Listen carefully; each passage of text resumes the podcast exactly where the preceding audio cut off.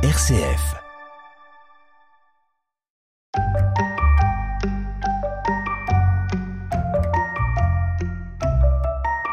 Bonjour à toutes et à tous. Bienvenue sur Zeus et compagnie pour partir à la découverte de la mythologie gréco-romaine. Dans cet épisode, partons à la découverte de la plus célèbre et puissante divinité de la mer, j'ai nommé le dieu Poséidon de son nom grec ou Neptune. Zeus et compagnie. Un podcast RCF présenté par Lauriane Hungbio. Poséidon, ou Neptune, est le fils de Cronos et de Rhea, et donc le frère de Zeus. À la fin de la guerre contre les Titans, Zeus, Poséidon et Hadès se partagèrent le monde.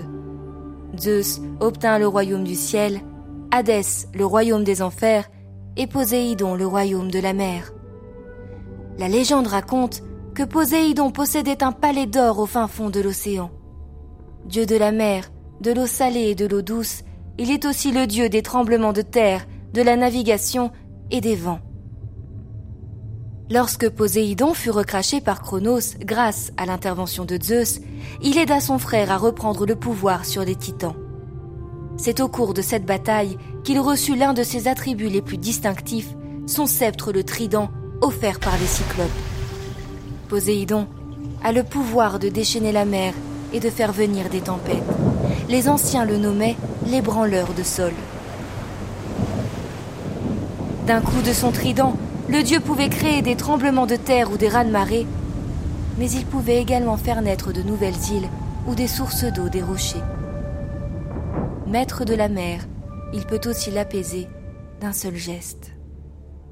La légende raconte que Poséidon se déplaçait sur un char tiré par des chevaux aux ongles de bronze pour leur permettre de se propulser dans les flots. Le cheval est également un des symboles du dieu, puisque les écrits racontent qu'il le façonna lui-même lorsqu'il voulut devenir la divinité protectrice de l'Attique. Mais il échoua face à Athéna, qui en offrant l'olivier à la ville d'Athènes, sera choisie par les habitants comme divinité protectrice. Zeus et compagnie. RCF. On reconnaît plusieurs amours à Poséidon, dont celui de la Néréide Amphitrite, qui deviendra son épouse. Selon la légende, le dieu tomba éperdument amoureux d'elle alors qu'elle dansait avec ses sœurs près de l'île de Naxos, où il l'enleva. D'autres sources affirment qu'Amphitrite se serait échappé dans des montagnes avant d'être retrouvé par Delphinos, l'un des dauphins envoyés par le dieu de la mer. Delphinos aurait convaincu la Néréide de l'amour sincère et profond de Poséidon à son égard. Bouleversé, Amphitrite aurait alors accepté d'épouser le dieu des océans. Mais alors, qu'advint-il de Delphinos? En gage de sa gratitude, Poséidon immortalisa son fidèle ami en plaçant son image dans le ciel, au milieu des étoiles, auprès de la constellation du Dauphin. Au musée du Louvre, on peut admirer une mosaïque du roi et de la reine des flots intitulée Le triomphe de Neptune et Amphitrite. Datant du IIIe siècle après Jésus-Christ, Poséidon et son épouse se tiennent debout sur le char tiré par quatre chevaux.